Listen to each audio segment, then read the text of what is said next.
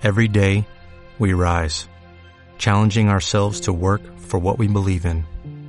At U.S. Border Patrol, protecting our borders is more than a job, it's a calling. Agents answer the call, working together to keep our country and communities safe. If you're ready for a new mission, join U.S. Border Patrol and go beyond. Learn more at cbp.gov/careers.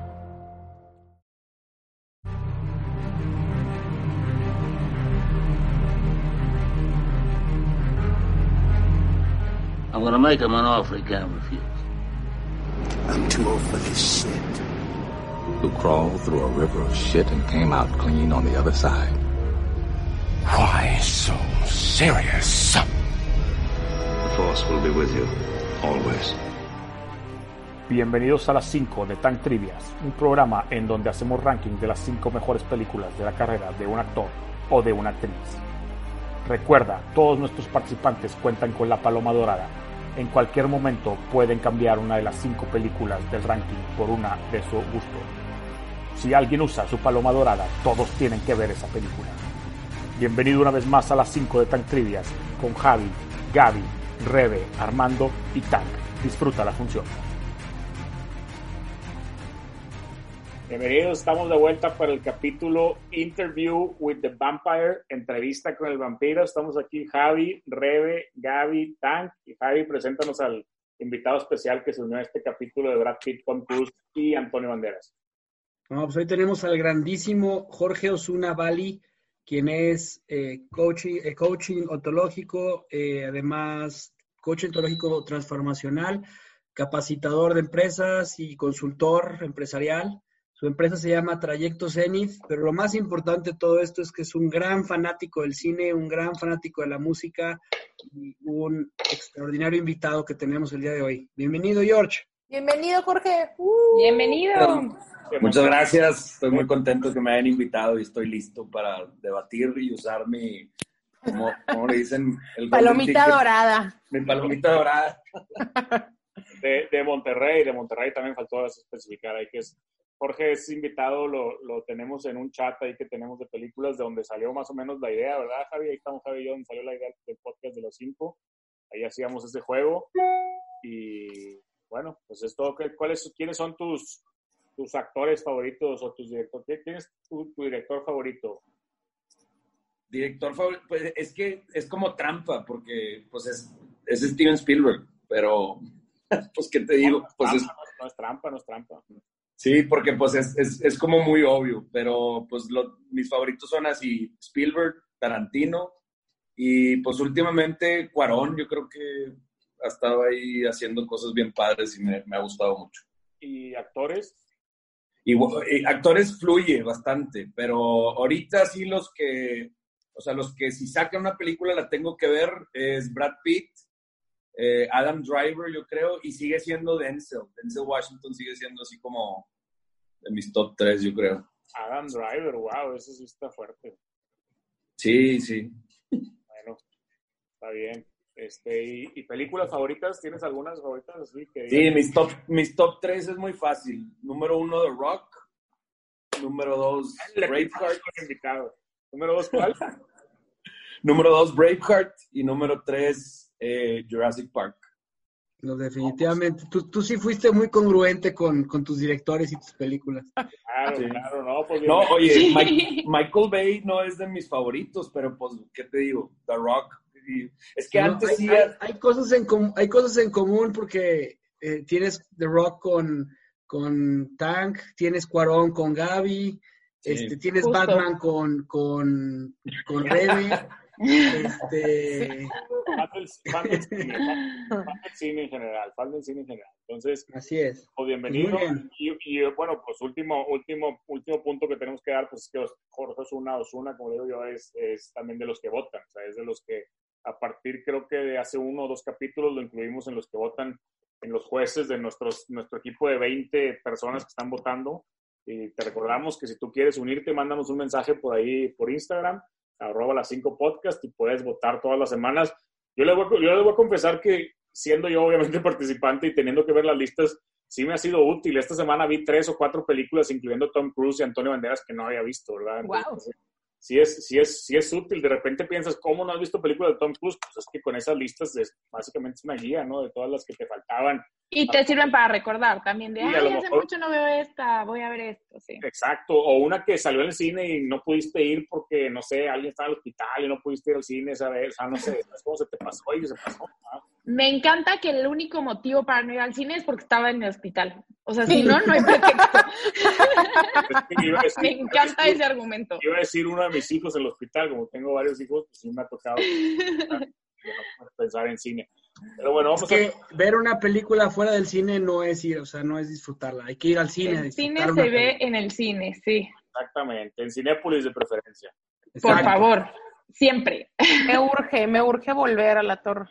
Vamos a empezar con Brad Pitt, luego Antonio Banderas y luego Tom Cruise, así que ¿qué nos traes por ahí de Brad Pitt tú, Freddy? Perfecto. Pues empezamos con datos curiosos de la película de Entrevista con el vampiro. Eh, un dato curioso es que la, la- la autora que hizo el libro, Anna Rice, eh, no estaba nada contenta con, con Tom Cruise y lo dijo abiertamente en público y una vez que vio la película le escribió específicamente y le habló por teléfono a Tom Cruise y le pidió una disculpa porque había hecho una cosa espectacular. Brad Pitt durante la película se metió y se involucró tanto en el actor, que en, el, en, en, en Luis, que, que, que- quiso abandonar la película tres veces. Y bueno, pues eh, antes de haber escogido a, a Christian Slater, el que era definitivo para ese personaje era el, el hermano de Joaquín Phoenix, River Phoenix, pero River como se murió, ese año se murió, entonces dejaron, de, no pudieron meter a River y, y quedó Christian Slater, ¿no? Este, se dan los datos curiosos, es, es una, Tiene el estilo, sí tiene el estilo River de, de, de Christian Slater, ¿no? totalmente. Perfecto. Y los datos Es curiosos, una, pe- es una película de 1994. Este, participan Tom Cruise, Brad Pitt, Antonio Banderas, Stephen Ria, Christian Slater, Kristen Dunst. Y bueno, Tenía bueno, 11 añitos. 11 añitos, yo también. 11 añitos, Kristen 11. Dunst.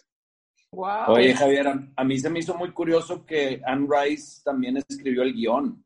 Muchas veces cuando el autor escribe el guion de la película no les va tan bien. Y este guion está padre, a mí sí me gusta. Sí, Es correcto. ¿Y datos curiosos de Brad Pitt traes por ahí algo, hijo? No, claro. Aparte de que es súper guapo, como. Aparte de que es súper guapo, estoy de acuerdo. Yo- Ok, excelente. Eso no se puede discutir con Brad Pitt. No podemos dejar hombres y mujeres por igual. Brad Pitt tiene 56 años, 18 de diciembre del 63. Algo muy simpático es que siempre fue un buen estudiante, de hecho, este, participaba en el equipo de debate y así, y un- una vez lo, lo- él quería participar muy fuertemente en el equipo de básquetbol y no lo escogieron, entonces él se puso creativo junto a un equipo de, de chavos de, de ahí de la prepa y hizo un equipo que se llamaba The Cherokee Rejects. Y entonces le pidió a su papá que fuera el entrenador. Es un tipo muy tenaz desde chiquito.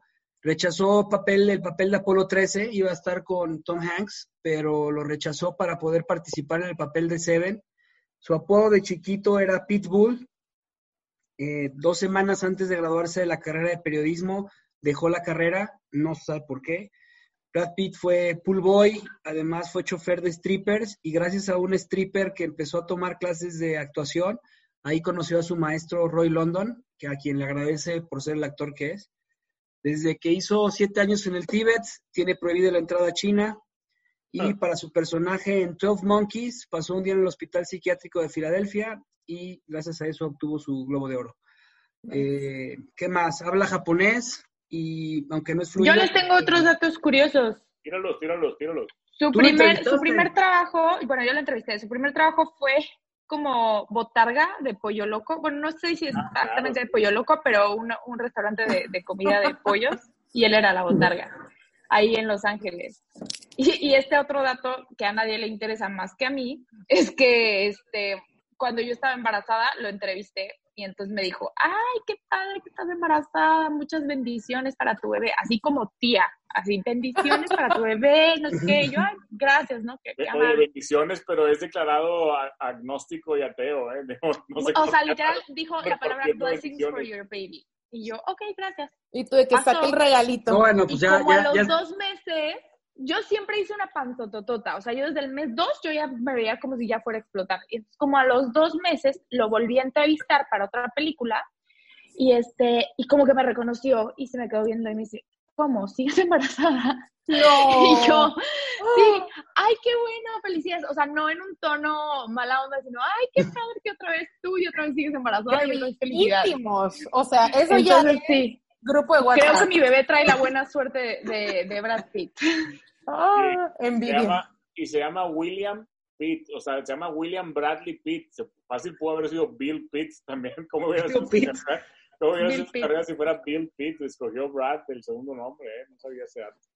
Pero bueno, Brad Pitt, no, la verdad es que ya, ya entrando en tema, pues una de las listas más difíciles, tanto Brad Pitt como Tom Cruise. Yo creo que todos los que me, de los 20 que me mandaron calificaciones, la mayoría hicieron énfasis en que Brad Pitt era casi imposible escoger cinco. Vamos a entrar un poquito en detalle porque hay muchas películas por comentar. Y otra cosa que está interesante tanto de Brad Pitt como de Tom Cruise es que muchos personajes muy simpáticos, ¿no? Por ejemplo, Born After Reading, pues quedó muy fuera, ¿verdad? La película, pero el personaje, pues es simpaticísimo. Lo mismo con Mr. y Mrs. Smith, ¿no? Que esas quedaron fuera, pero los personajes este, son muy buenos. Tenemos World War Z, que, es, que me encanta, quedó fuera. Babel, quedó fuera. Sacrilegio. Sacrilegio total, sí, Babel, Babel quedó fuera. Una película que tuvo muchos, muchos votos, pero muy bajos todos y quedó fuera fue Spy Game. Sup- Supongo que porque salió recientemente en Netflix y todo el mundo la acaba de ver. Digo, me encanta, es una muy buena película con Robert Redford. Ah, pa- aparte es el, gal- el galán de los setentas con el galán de los noventas. güey. No, no, casi, casi exacto. parece- esa película casi parece el, el, el que está pasando la batuta, ¿no? O sea, como que Brad Pitt- Sí, el papá al hijo. güey. Sí, casi, casi papá e hijo, exactamente. Y bueno, entrevista con el vampiro quedó fuera del top 10 eh, de Brad Pitt, entrevista con el vampiro. Troya y Moneyball, esos tres quedaron fuera del top 10. Ahí nada más para que se vean. Entrevista el vampiro, Moneyball. Yo Moneyball la puse muy arriba. Moneyball, sí, la, la, ¿quién, quién? Rebeca. Sí, ¿no? Ajá. Rebeca la puso muy arriba, los demás lo pusieron más o menos en promedio, todos como entre el 5 y el 6. Por ahí. Aparte ganó un Globo de Oro por Moneyball, ¿no? Me parece. La historia, es- la, la historia de Billy Bean es padrísima, ese es el que güey que revolucionó Sí. el béisbol. o sea. Fe- Yo creo que. Que, que ahí brilló Jonah Hill más que Sí, Brad sí, Pitt. Jonah Hill. Eventualmente vamos a tener que hacerle a Jonah Hill y no va a ser tan fácil como parece, ¿eh? porque tenía muy buenas No. películas.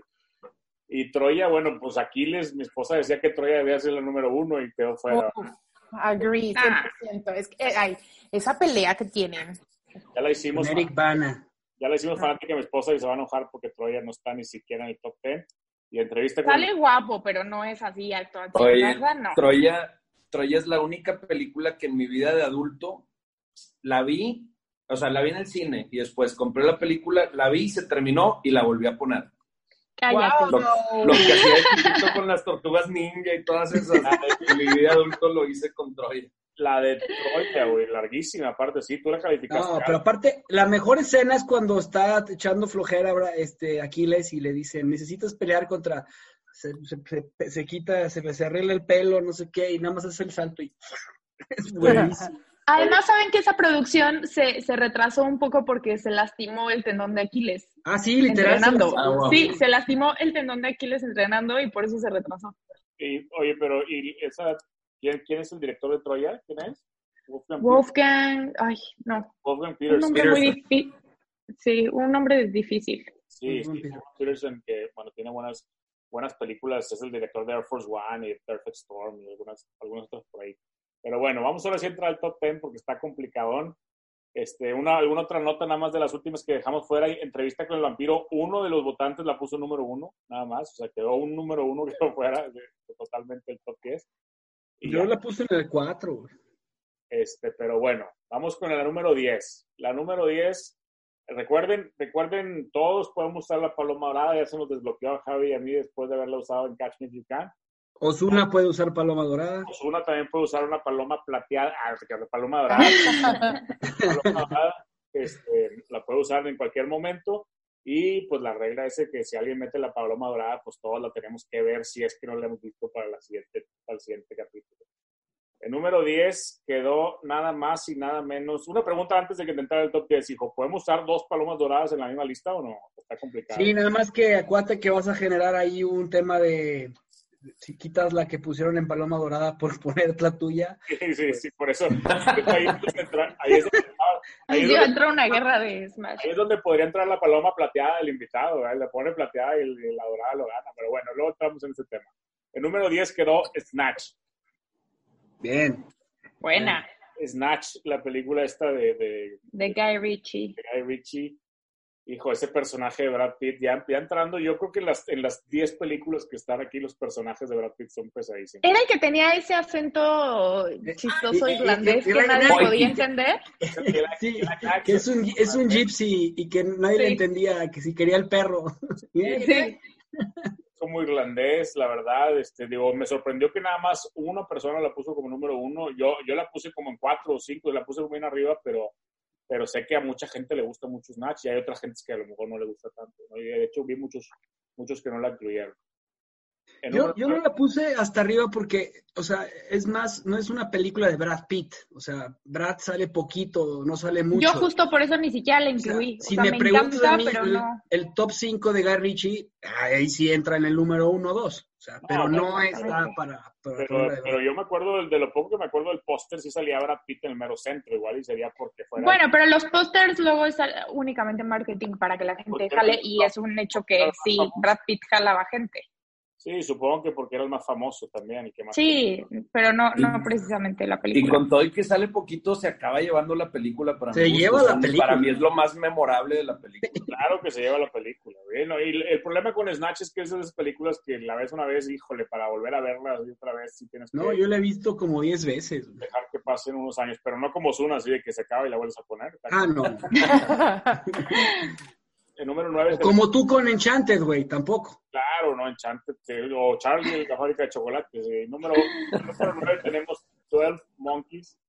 12 Monkeys. En la de Bruce Willis sí quedó o no quedó. No, tampoco quedó fuera. También quedó fuera de las de Bruce Willis. No me, no me recuerdo, pero los 12 Monkeys también, el personaje de Brad Pitt de 12 Monkeys está loquísimo, ¿no? Ese, Sí, además como que ahí fue cuando lo dejaron de ver como el, el icono sexual y ya lo tomaron en serio como actor. Estuvo nominado, no sé si al, al Oscar o al Globo de Oro, pero sí, o sea, fue completamente salirse de su casilla. claro. Sí, sí. Y aparte es, es, es hace mucho, ¿no? O sea, 12 Monkeys, si estás hablando de 95 por ahí también, 96. Es- ya, es, ya es viejona. Sí, 96. El número 8, The Curious Case of Benjamin Button. Suena a que mi paloma dorada va a estar por ahí. Botones, espérate a que acabe, todavía no acabo, espérate a que acabe la lista, pero bueno, el, el, el, el caso de Benjamin Button, la película, la verdad es que está espectacular, ¿verdad? detrás para adelante, es, es- una, es una película muy larga y, y eso sí la aguanto, no sé cuántas veces la puedes ver, pero no sé qué opinan de esa película. Tú, Gaby, No, ¿te la- Para mí es de las mejores películas que tiene Brad Pitt, además de que si pienso en Brad Pitt y en su carrera, automáticamente se me viene esa a la Sí. cabeza. ¿Y en qué Esa número la película pusiste, cuando Gaby? salió, salí, yo la puse en número dos, pero cuando salió me fui directo a, a Mix Up a comprar el soundtrack de la película porque me pareció hermosísimo. Es que esa película se me hace una obra de arte literal, pero quizás estoy exa- exagerando. Y Kate Blanchett también se me hace No, Kate Blanchett sale muy guapa. de... Sí, entonces a lo mejor mi- me, me ciega mi, mi amor por esa película, pero se me hace un película, no, no, Oye, y, y pues curiosamente David Fincher, ¿no? O sea, director también de Fight Club y de, y de Seven. Ajá, o sea, se ven, pero es otra cosa completamente no, no, diferente. por eso, por eso digo que curioso porque son bien diferentes las películas, ¿estás de Sí. acuerdo? O sea, son totalmente otra cosa. Y, y Ah, hay un dato curioso que no dije. ¿Sí sabían que Brad Pitt en todas sus películas, en sus cláusulas de contrato, tiene que comer? ¿cómo que tiene que comer? ¿Cómo? O sea, él siempre sale comiendo en todas sus películas y está, o ¡Ay, sea, guau! Él tiene en cláusula de contrato que tiene que comer, o sea, tiene que Cúralo. este, estar ¡Qué comiendo. random! Con razón, sí. Oye, O en, la- sea, en pues- todas las de Ocean's Eleven y esas siempre sale comiendo. Yo pensé automáticamente también en Ocean's Eleven. siempre Pero ¿sabes por qué? Porque lo hace tan bien que se te antoja, güey. O sea, cuando come es impresionante, impresionante. Bueno, y Hasta en Snatch que se come una hamburguesa, no sé qué, dices, qué rico. Ah, bueno, Fíjate, todas sus películas sale en comiendo. Black, en Black, la cuchara, ¿verdad? La- A partir de ahí creo que fue. Sí, claro. Wow. Oye. Gran dato. Bueno, Gran dato. sí se te estaba olvidando y también y también tiene una compañía productora, ¿no? Ya fuerte, ¿no? Plan B. Creo que Plan, B, sí. que tiene buenas películas. Y por eso ha ganado también eh, Oscar de 12 Years a, a Slave, creo. Ganó un Oscar por esa y No, pues, Moneyball justo- también. Justo vi que The Departed también la produjo ahí en esa de The Departed. Sí. Pero bueno, vamos con la número 6. La número 6, pero la número 7, Ocean's Eleven.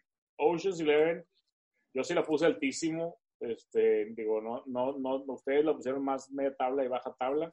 Javi ni la puso. Pero, pero pues a mí sí, yo así como dijo, como dijo Gaby Benjamin Button en la película de Brad Pitt, yo pienso en Ocean's Eleven, la película de Brad Pitt. Y eso que entiendo que Ocean's Eleven es más de George Clooney, ¿verdad? Pero Es que, ¿sabes qué? Creo que Ocean's Eleven es una película coral. O sea, George Clooney y todo eso. Pienso más como en la química de ellos dos, que se me hace una de las mejores químicas y duplas del cine, George Clooney y Brad Pitt, pero no pienso precisamente que sea... O sea, viendo otros títulos que sí son de él, por eso no la puse más arriba. como quieres ver más películas de ellos dos juntos, ¿no? 100%. Me urge todo lo que quieran hacer juntos, lo voy a ver. Y le metes a Julia Roberts también, porque también tiene, También todo. la verdad es que los tres tienen muy buena química, o sea, sí, sí está muy padre. A mí me encanta el personaje de Rusty. Rusty no sé cómo se pierde, pero también sale comiendo. Digo, sí, ahorita lo dijeron, no, Sean, no sé si le siempre sale comiendo. Pasamos con la número 6. Once Upon a Time in Hollywood. Once Cuando quieres poner una palomita dorada, ¿lo dices en el instante o lo te esperas No, hasta el final. No, no, no, Ah, ok. no, no, No, te- nada más quiero ir conociendo las reglas. Para, Sí, para sí. que... Oye, Oye, lo bueno, Gaby lo bueno es que salió. Gaby va a usar la palomita que, que quería usar yo con esa. Muy bien. Sí, sí. Pero, Pero no saben si la voy a usar para Benjamin Button o para Once Upon a Time. Ah, Pero acuérdate Mm. que es como el póker, ¿eh? O sea, tienes que encontrar, güey, bueno, nadie va a meter la paloma dorada y luego dice Gaby, no, yo sí la voy a meter, entonces mete Gaby la paloma dorada y luego, bueno, yo voy a meter la paloma dorada sobre la de Gaby, ¿verdad? O sea, no te creas, no. No, no, pero, este, sí, vamos a seguir, vamos a seguir, bueno, platica, habla un poco de Once Upon a Time in Hollywood, aunque ya la mencionamos con DiCaprio. Este, No, pues es que es un peliculón. Simplemente le dio Oscar a, mejor actor. Este, lo reivindicó como, como sex symbol, pero también que puede seguir actuando como los grandes. Este, no sé si ya había salido, con- no, sí, con Tarantino había salido en, en Bastardo sin Gloria y ahora salió en esta. ¿Qué les puedo decir? Es hermoso. El, personaje, el personaje es simpaticísimo también, ¿no? Yo, yo creo que el que pueda tener datos curiosos para esa película va a ser Osuna porque se acaba de echar todo un podcast de, de- de Tarantino en donde habla bastante de, de esta película y está, está interesante el podcast. El, el que lo va a que- hacer- casi no habla de Once Upon a Time in Hollywood, habla de otras cosas. O sea, no, no tengo así como la cabeza llena de datos de esa. Nada más, yo, yo la puse como número uno por, por todo lo que dijo Gaby. O sea, para mí también es, si le vas a decir a alguien, solo puedes ver una película de Brad Pitt, para mí sería esa, porque ganó el Oscar, porque siento que Tarantino y Pitt fueron así como creados el uno para el otro. O sea, siento que ojalá hagan varias más juntos porque, o sea, neta, sí, sí le, le saca mucho, mucho jugo a, o sea, a la manera de actuar de Pitt. Pero entonces, si tú, si tú puedes solamente recomendarle una película de Brad Pitt a alguien, esa es la que recomendarías como número uno. Yo sí, sí. Yo también. Sí, no, pues ambos, ambos, ambos la pusieron en número uno. Sí. No, no tengo- No yo, yo te tengo que decirles que me van a odiar, pero yo la puse número 8 porque tiene demasiadas películas y no, yo no recomendaría esa. yo la puse Mm. número nueve, no me importa que me odien, la verdad, yo, yo siempre- Ay, se me Adiós. Osuna y yo vamos a hacer un podcast. así, Sí, sí, Adiós. sí, Gaby, que, se fuera, que se fue la luz en su casa, dice Gaby, eso es correcto. Perfecto, bueno, entramos a, ver, entramos a las cinco. entramos a las 5 empezando con mi número uno y, y varias personas más que me apoyaron ahí, dos número uno más creo. Legends of the Fall. Legends Bien. of the Fall. Anthony Hopkins, Brad Pitt, Aidan Quinn. y la- Tristan. ¿Cómo se llama la chava, Javi? Julia Ormo, ¿no? ¿Cómo se llama? Guapísima, Judy, Judy. Ahorita antes de que empezara el programa que hablábamos de la música, pues la música de, de Legends of the Fall es buenísima. La historia de los hermanos, el papá, que ahí en la granja. A mí ese personaje de Tristan Ludlow, todo el tema del oso y los apaches y todo, se me hace espectacular. No sé si fue la época en la que la vi. La he visto muchas Yo veces. creo que es eso. Es más, si, pienso en una colaboración de Brad Pitt y Anthony Hopkins, se me viene primero a la cabeza Meet Joe Black. Joe Black, sí. es claro. mucho más nueva. esa. Claro, claro, es mucho más nueva. ¿ah? No, pero esa, esa película también marcó, marcó muchas generaciones. A mí en lo personal se me- era espectacular y- Rebe me ayudó porque la puso en tercer lugar también. y fue, fue buena Rebe, Rebe Gracias. y por ahí otros, hay varios, tiene un par de dieces, o sea, de, de segundos lugares. Laura lo puso en el número uno también. La verdad es muy recomendable Legends of the Fall. Es, un, es una película épica, épica, complicada la historia y todo, histórica de Estados Unidos, ¿no? Y la guerra, no me acuerdo cuál guerra mundial era la uno o la dos. A uno. Y hablando de Anthony Hopkins y Brad Pitt, la número cuatro es Meet Joe Black. Otra peliculona, otra peliculona. Para mí ese es el personaje icónico. No sé, digo, hijo, los que vienen están muy difíciles, pero ese, ese personaje de la muerte Black. Que es la muerte, ¿no? Sí. sí, es la Que muerte. recibió críticas malas. Que hubo Ajá. quien dijo que no, no pudo como interpretarlo bien a la muerte y lo que sea. A mí sí se me hace icónico. Pues es que lo interpretó perfecto. yo creo que depende de la imagen que tengas de la muerte, ¿no? Porque si lo hace como muy, muy seco, muy frío, así, muy... Yo- Yo siento que sí, que sí, sí está muy padre. Aparte, ahí sí en esa película, obviamente, como dijeron ahorita, la relación entre Anthony Hopkins y Brad Pitt en esa película, pues es toda la película. A mí, algo que me gusta mucho de Brad Pitt es que escoge todos sus personajes, si se fijan, o sea, no son personajes que son totalmente claros o, o 100% oscuros, sino son, o sea, tienen esta idea de, de ser buena onda, pero a la vez son malos, o sea, eh, en, en- en- Como en entrevista con el vampiro en también. entrevista con el vampiro es bueno, pero también es un hijo de la fregada. En Legends of the Fall también es el guapo, el galán, el Lester, buena onda con los hermanos, pero también se va y abandona la familia. O sea, en todas sus películas así es, en todas. Menos en Ocean's Eleven, ¿no? Ocean's Eleven es bien buena onda. Ah, bueno, sí. Oye, de, de Meet Joe Black y tú me, me vas a hacer segunda con esta tan... Yo de chiquito estaba enamorado de Care for Lanny, por, Sí, por claro. The Rock primero Apenas- y luego apenas por ella. Black. Apenas iba a hablar de ella, que es una actriz que se perdió en los, en los 2000, o sea, salió en The Rock, que era, que era yo salía muy poquito en The Rock, pero Joe Black salió Sí. que está guapísima y todo el mundo decía que estaba bien guapa y luego ya no, no la volvimos a ver, ¿no? Tenía un look ahí muy original, no sé. Este, en The Rock salía muy poquito, ¿verdad? Casi no. Muy- casi- Pero suficiente, diría yo. pero no, yo sé, pero en Joe Black sí es realmente un papel importante, ¿verdad? O sea, No, es- e- esa escena cuando se el beso, la verdad es que te enamoras de ella y dices, wow.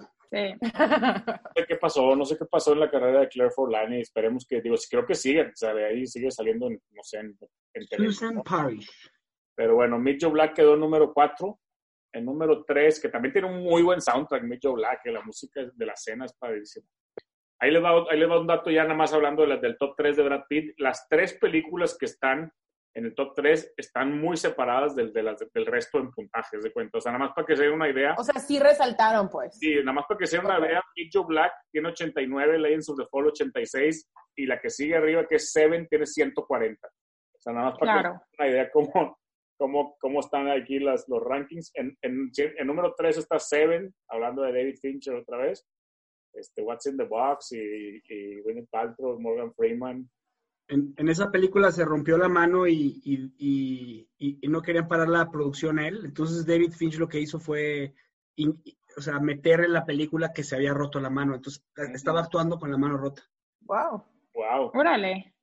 Sí, no sabía ese dato. Y, y, y, y, pues es una película, es, es las típicas películas tipo Six Sense, así de que el final, no manches el final, ¿verdad? Digo, como películas de David Fincher, ¿verdad? El, el final de los finales más espectaculares. Algún día tendremos que hacer el programa de las cinco, los finales, los cinco finales más inesperados del Está cine. cool. Los cinco plot twists también. Los cinco plot twists del cine y va a estar bueno esa, esa, ese Esa programa. se me hace la mejor de David Fincher. ¿Esa? Sí. Seven, pues sí, está, Sí. está, está, está complicado este, de- debatir con la otra, que es Fight Club, ¿no? En, en, en, cuanto a la, en cuanto a la gente. Pero, pues no sé, algún otro comentario que tengan de Seven, para los que están escuchando que nunca la han, la han visto, es básicamente este, una película de policías, detectives y un asesino que está haciendo los siete pecados capitales, ¿no? Muy padre. Muy creativa la manera en que, se- en que se avientan los, los asesinatos, la verdad, muy, muy loco Es fuerte, para quien no la ha visto. muy locochona. Ahora, una cosa que lo que está padre aquí de los puntajes es, fíjate, tiene 140 puntos, pero solo dos personas la pusieron en el número uno. Todos los demás la pusieron en número dos, en número tres, y con eso sumó bastantes puntos. En número dos tenemos, bueno, pues la número dos, ya una vez que diga el número dos, ya no sabe cuál es el número uno, pero número dos tenemos Inglorious Bastards. Inglorious Bastards y obviamente número uno tenemos Fight Club. Entonces, Es que ahí, esa es la película que verdaderamente está hecha para, como dice eh, Osuna, o sea, es la relación perfecta entre Pitt y Tarantino. Desde ahí se nota, pues. ¿en Inglorious Bastards? Sí. O sea, desde ahí, desde ahí se nota que est- estos dos pueden hacer muchas películas juntos. Sí, a mí me sorprendió tanto que Inglourious Basterds salía tan arriba, igual y por, por, por, lo, por lo nueva que es, por, por el personaje me encanta, o sea, no, no lo voy a negar, el personaje de Brad Pitt me encanta. Yo pienso en Inglourious Basterds y pienso en, en Christoph Waltz, no sé, o sea, es una película muy, muy diferente a las películas normales. Obviamente, pues una película de Tarantino, pero no la, no la ubico 100%, ubico más a Fight Club o a Seven o a Joe Black o a Legends of the Fall como una película Con Brad Pitt, ajá. Pero en Glorious Busters no, no sé, o sea, como que tengo mis, digo, obviamente te digo, el personaje está perrísimo, la historia está perrísima también, pero pues no sé, no sé qué opinan ustedes. A mí me pasa lo mismo que a ti, o sea, como que no la, o sea, sí la, sí la ubico como una película de Brad Pitt, pero no como su sello. Yo incluso esa la, la puse hasta el número 8, o sea, Sí, yo- no, no, Yo la puse número 7 también, yo la puse número 7 y tú Sí. número 8, Javi la puso número 3, Yo la puse que es uno. un peliculón, o sea, definitivamente, pero Rebe la no, puso número 1, eh, Rebe la puso número 1, necesitamos ahí que nos diga, que nos diga sus, sus, sus puntos a favor de Glorious Bastards. No, no, no hay ningún punto a favor. No, no, pero la verdad es que sí está, o sea, sí está, digo, no es una película mala, ¿verdad? o sea, es una película, digo, lo que pasa es que es muy reciente, 2009. Pero es que siempre está ese conflicto de que si la película es de... Es que es como volver a empezar a hablar de como cuando... Ay, ¿cómo se llama la película de Dios? La de Jim Carrey. Bruce Almighty. Bruce Ahí batallamos un buen de que si la película es de Jim Carrey o no, que si el personaje es bueno. O sea, es, Pero bueno, volvemos al mismo tema del póster, o sea, aquí Brad Pitt sale en el mero centro del póster, o sea, y siendo una película de Tarantino, yo creo que aquí sí afecta, o sea, sí es, porque Brad Pitt va a salir en el póster de cualquier película que estrene de aquí a que se muera, front and center. O sea, yo que me dedico al marketing de cine, no tienes un elemento más importante que vender en cualquier otra película que sea, sale Brad Pitt. O sea, tú, Sí. tú ve con alguien allá afuera y pregúntale, dime un actor de Hollywood y te aseguro que todo el mundo te va a decir Brad Pitt. O dime a Nice. alguien guapo, Brad Pitt. O sea, es como el top of mind de lo que significa Hollywood, lo que significa las estrellas y lo que significa galán. Entonces, obviamente cualquier, o sea, eso a mí me gusta mucho de Brad Pitt, que, que, que marcó a muchas generaciones como lo que significa ser una estrella. y la número uno, Fight Club, Gaby, ¿cómo es? La número uno de Brad Pitt. Uy, a mí, no- a, a mí, a mí la verdad es que no es una película que me guste, perdón a todos los que una me están cosa. escuchando allá afuera. Ya sé, ya vi la cara de Gaby así de Bueno, bueno, fue la número uno, Gaby no gusta, pero, pero entiendo el porqué. No, está bien, te voy a decir una cosa, fue la número uno de Javi y aparte fue la que más número uno recibió, recibió cinco número unos, fue la que más, o sea, la segunda que más número uno recibió fueron dos o tres, o sea, esta fue la que en realidad sí es el, el consensus de los 20 que votaron, de que es la número uno. Nice. Sí, sí, esto sí está, pues para eso hacemos, para eso invitamos a tanta gente a que vote. La primera regla del club. La, la primera. No, sí, entiendo que es un peliculón. ¿Por qué la pusieron en el número uno? Quiero escuchar a alguien. Javi, Javi, Javi. Híjole, a mí por todo lo que significa la película y cómo te va llevando el trama, la, el diálogo, este, la fotografía y luego cómo fueron metiendo estas imágenes. Eh, o sea, es una película que rompió paradigmas en muchísimos sentidos. Es una película que he visto más de 60 veces, yo creo. Fácil, o sea, no sé cuántas. La quitas No y la vuelves a poner.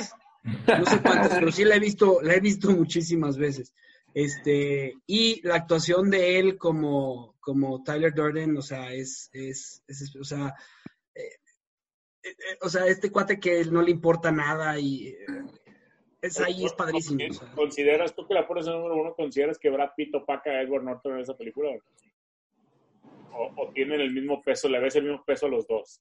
¿O tú, o tú? Tienen el, tienen el mismo peso, pero yo creo que Edward Norton, si me preguntas sus top 10, su top 5 de películas, pondría Fight Club en la número uno. Nada más por la actuación de cuando se empieza a golpear enfrente de su jefe. Sí, Edward Norton, eventualmente le vamos a tener que hacer Edward Norton, ¿eh? también está complicado, tiene buenas películas, pero bueno, Sí. cerramos Brad Pitt porque todavía falta Tom Cruise y. O sea, es una, es una película que psicológica interesantísima. güey. Vamos a cerrar, la- vamos a cerrar Brad Pitt. Ya vi a alguien, Osuna, alguien va a querer usar el, el- la paloma. Yo, sí, por Venga, supuesto Gaby. que lo voy a querer hacer. Para Once Upon a Time in Hollywood. Mi- miércoles en la noche ya, ya la vi venir. Espero que. a Y ver. se va Legends of the Y Fall. se va la tuya, Tank, con la pena. No, no, está bien. Está bien que se vaya Legends of the Fall porque, porque si se va Meet Joe Black, mi esposa deja de escucharnos para siempre. Prefiero que se vaya. Prefiero que se vaya Legends of Oye, the en la paloma dorada nada más se puede utilizar para meterla por una, pero no puede subirla de, de escalón, ¿va? Eh, no, no, no, no. Se queda, se queda, o se queda en lugar, ¿no? En escalón 5. Ah, ok. O sea, no se recorren las demás. ¿En qué sentido? No, pues los, los pues, pues no. Digo, no, no tenemos, no sé, Javi, ¿qué opinas? Este, O sea, haz de cuenta, si la mete por Fight Club, Fight Club se sale de las 5, no pasa a ser la número 2.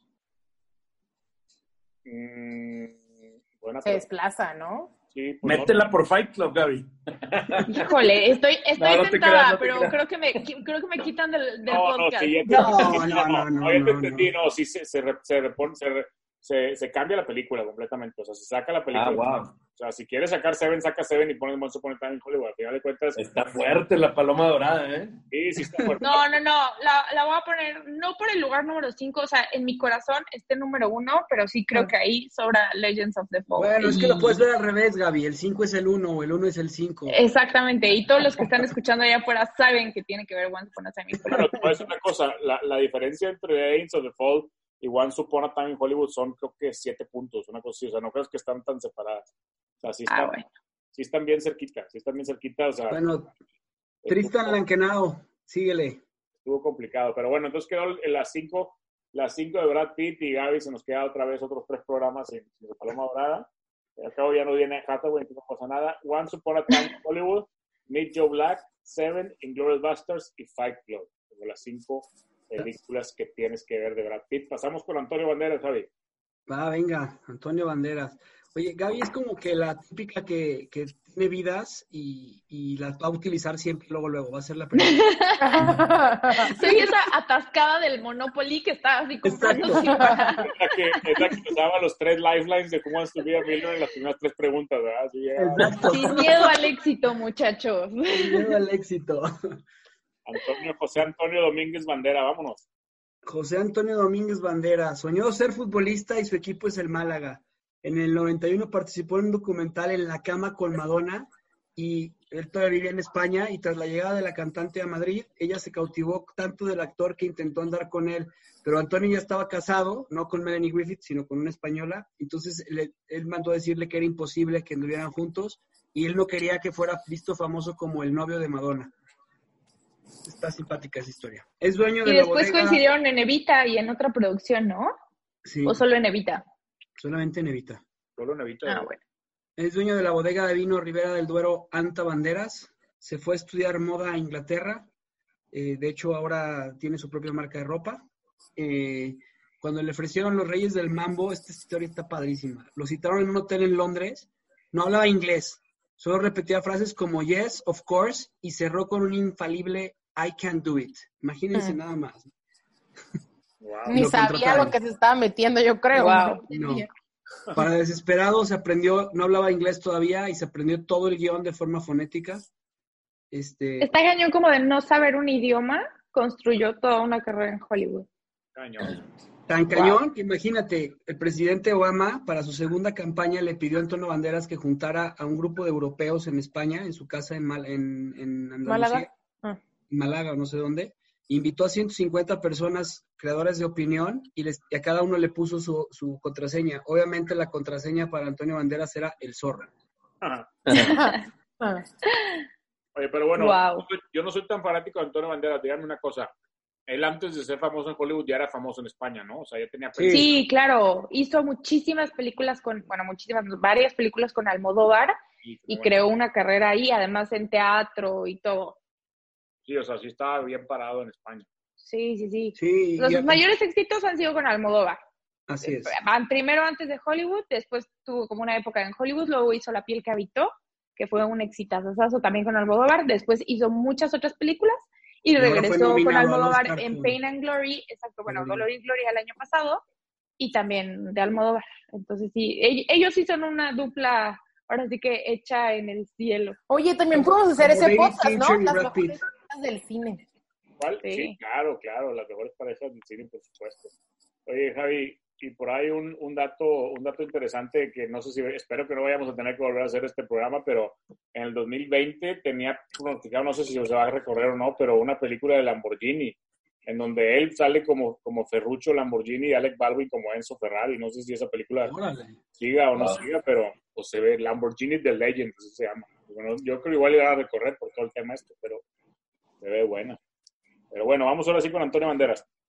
Aquí, aquí les voy a ceder un poco más la palabra. Este, películas que quedaron fuera.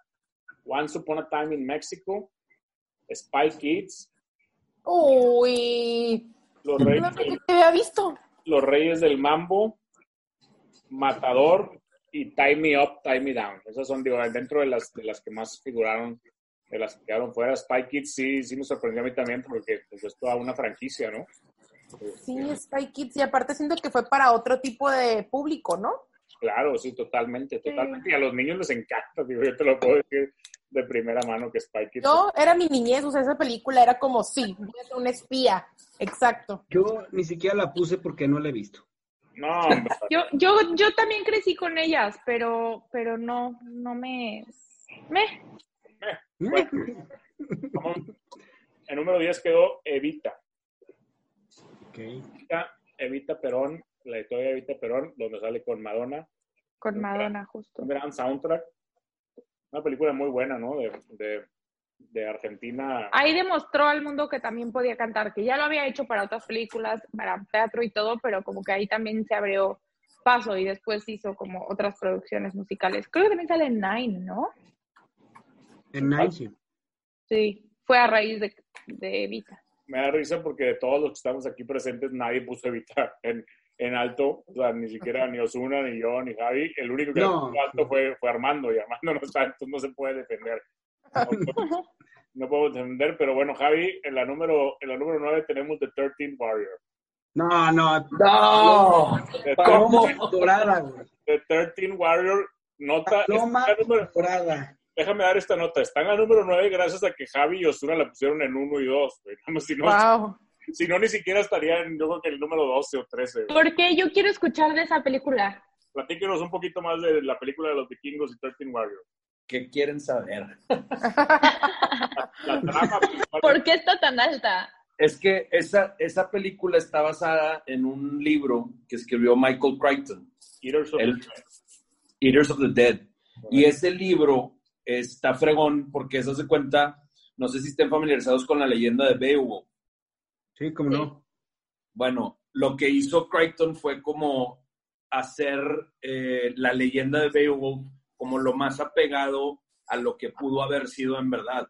Exacto. Entonces, es, es como una versión, como, o sea, tratando de hacerla real, este, de la leyenda de Beowulf. Entonces, el, el libro está fregón y luego la película está- se me hace espectacular, a mí me encanta. La música, No la he visto, pero la voy a ver. cómo, cómo manejan, cómo aprende el personaje de Eso, Antonio eso Banderas. es espectacular. Yo con eso me quedé traumado. Espérate, Sí, porque, a lo- fregón. espérate porque a lo mejor la tienes que ver si Javi saca su paloma dorada por ahí, pero No, desde, ahorita te lo digo, va a salir la paloma dorada. Wow. Wow. Se dice fácil, se dice fácil, pero cuando veas el top 5 la vas a, vas a batallar, vas a ver. Pero bueno, en número, en número 8 tenemos Assassins, que a mí me encanta la película de Assassins. Ahí donde salía este como con, con Sylvester Stallone, los dos eran Sí, asesinos, cómo no. asesinos a sueldo. Miguel Bain, todavía me acuerdo de esa película. Ahí lo hace muy bien él de malo, cabrón. Claro, ahí Muy hace bien. malo y muy buen thriller, la verdad. ¿eh? Muy bueno, muy bueno. Muy buen thriller Assassin, muy recomendable que la vean. En número 7 tenemos la película que debutó al gato con botas, Shrek 2. Está bien, como que, como que la raza batalla para escoger una secuela, sobre todo de Shrek, pero pues si piensas, pues fue cuando salió la primera vez el gato con botas que nos enamoró a todos, ¿no? O sea, ese personaje del gato con botas yo sí lo relaciono cañón con Antonio Banderas. Cada vez que lo veo me imagino a Antonio Banderas perfectamente, ¿no? La, la voz y todo. Ahora, Oye, y a- aparte lo cañón de esa es que, pues muchas veces, por ejemplo, este, cuando hablaban de Robin Williams, que decían de que qué difícil ponerla de Aladdin, aunque sea un personaje icónico. Y si muchos crecieron con la versión en español, pues Robin Williams, ¿qué? Pues no, o sea, nunca lo escucharon. Y lo cañón de Shrek es que Antonio Banderas hace, hace la voz del Hace la voz inglés del y del de español. Entonces, aunque hayas crecido con la versión en español, como quiera, Antonio Banderas es relevante en esa película. En ¿sabes tu cuál vida. es el problema, Osuna, con la lista que yo creo que digo, de modo, lo tenemos que hacer así. Y luego la gente ponía también la del gato con botas, la película, que esa película es de él 100%. Es, como- Es que yo por Sí. eso, yo, yo sí puse la del gato con botas, gato con que botas por eso. Por su película en donde sale el gato con botas. Sí. ¿no? Pero chéquense este dato, esto nunca había, nunca había visto que pasara esto. La número 7, la número 6 tuvieron 75 puntos las dos y la número 5 tuvo 76 puntos. Eso está así de que o sea, Wow, ¿cuáles fueron? por un punto. La número 6 fue, y no se me, no, no desconecten, que no se vaya la luz en casa de Gaby, The Skin I Live In, la piel que habito. No puede ser, caramba. No, no, no. ¿Cómo? Es, es tal cual, no puede ser, caramba. No, no puede ser. O sea, es que, o sea. Yo Había dejado de no hacer películas con Almodóvar, esperó 20 años, hizo esa y fue magistral. Javi, nada más tienes una paloma dorada, ¿eh? no puedes usar varias con Antonio. No, no, no, ya está, deci- o sea, está decidido. O sea, esto no, no hay. No hay, no hay forma de que no ponga 13 Warriors en las cinco películas de Antonio Banderas. Solo recuerda que sigue Tom Cruise, Javi, eh, tranquilo, hay que respirar. Para eso tengo a Osuna y te tengo a ti para, para poner a Tom Cruise. Y sí Bien. Sí será histórico si en los tres se usa la paloma dorada. El número 5 y por un punto sobre The Skin and Living está Interview with the Vampire, entrevista con el vampiro. Que yo en particular, no sé cómo ustedes, pero yo en particular no veo a entrevista con el vampiro como una película de Antonio Banderas. No sé, Yo tampoco, por eso la puse desde el número 9. para mí Yo es, la puse en el 2. sí, tú sí la viste en el 2. Para mí es, eh, digo, es, es- es película de Brad Pitt y Tom Cruise, pero, pero bueno, pues sí, sí, sí. Es que yo tengo que confesar que Entrevista con el vampiro fue mucho tiempo de mis películas favoritas. Sí, sí, la verdad es que, pero no, digo, no sé, no, no sé. Pasa, me pasa un poco similar, más no igual con la número 4 que es Filadelfia. Filadelfia tampoco la asocio yo con... Con Tom Hanks, ¿no? Pero sí tiene un personaje muy importante en la película. ¿verdad? O sea, sí. De hecho, eh, no, no era la primera vez que hacía, que hacía un, un- un papel así, este, Antonio Banderas. Ya lo había repetido con Almodóvar, eh, un, eh, así. Sí, sí, ya, ya, ya, ya había tenido otro de ese estilo. de ese Pero, estilo. pero, pero cuando piensas en Filadelfia, como que piensas Tom Hanks, Denzel Washington, ¿sabes? O sea, automáticamente. Antonio Banderas, este personaje, el de Miguel Álvarez, pues sí, sí, sí es, sí es pesado su personaje y sí es un rol difícil de hacer, ¿no? Pues es, es la pareja de Tom Hanks, la, ¿no? pa- la pareja, sí, pero, pero, pero como que no la asocio yo con como, como el número como de, de- de Antonio Banderas. Las dos, Sí, las- lo único es que, o sea, sí, yo también me peleé con eso, pero sí la acabé poniendo relativamente alta porque hay dos o tres escenas que son como fundamentales en la película de, y, y que, y que la pieza clave ahí es Antonio Banderas. O sea, sí, claro, los diálogos que tiene con Tom Hanks así son súper importantes. y, te- y- Y, y- y para el juicio, ¿no? Para el juicio también es importante. Y, y al final también. Y o sea, realmente sí crees tiene en la dos, tres pareja, ¿no? cosas. Yo no la había puesto también por eso, pero tienes toda la razón. Ya me arrepentí de no haberla puesto no la pusiste, Gabriel. alto. Sí, no. Ju- Justo por lo mismo, porque no la, no le, no la pensaba con una película de Antonio Bandera. El número, Pero el ya número me tres, el número tres tenemos la película número uno de Rebe y de un par más, Fame and Glory. And Nominado al Oscar, ganó creo que en el Festival de Cannes. Buenísimo. ¿Cómo se llama en, español? ¿Cómo se llama? Dolor, y Gloria, que es el título original. Dolor y Gloria, sí, sí. Sí, Este, su regreso con ¿qué- Almodóvar. ¿qué, qué, qué premios lo nominaron? Estuvo nominado al Oscar y al Globo de Oro, eso sí estoy segura, y creo que ganó en el Festival de Cannes, pero, a ver, pero déjenme lo, lo, Que es de lo verifico. Volvió a trabajar con Pedro Almodóvar otra vez. ya, o sea, Le, le pediremos a, a los de Miscelánea Supernova que nos presten a Arturito, ¿va? que nos presten Arturito para que busque la información correcto. Ahí, ahí hizo un buen podcast, hermano, hermano de la Sí, ganó mejor, a- mejor actor en, en el Festival de Cannes. Wow. Sí, pues es una película fuerte. Este, aquí vienen todos los premios, ¿eh? Mejor película, Best Soundtrack también.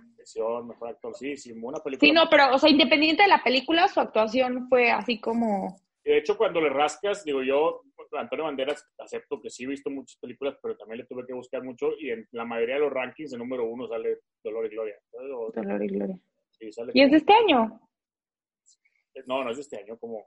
Sí, Es del, 2019. del año Bueno. pasado, o sea, Claro, sí, sí. Sí, también. Este es el año cero.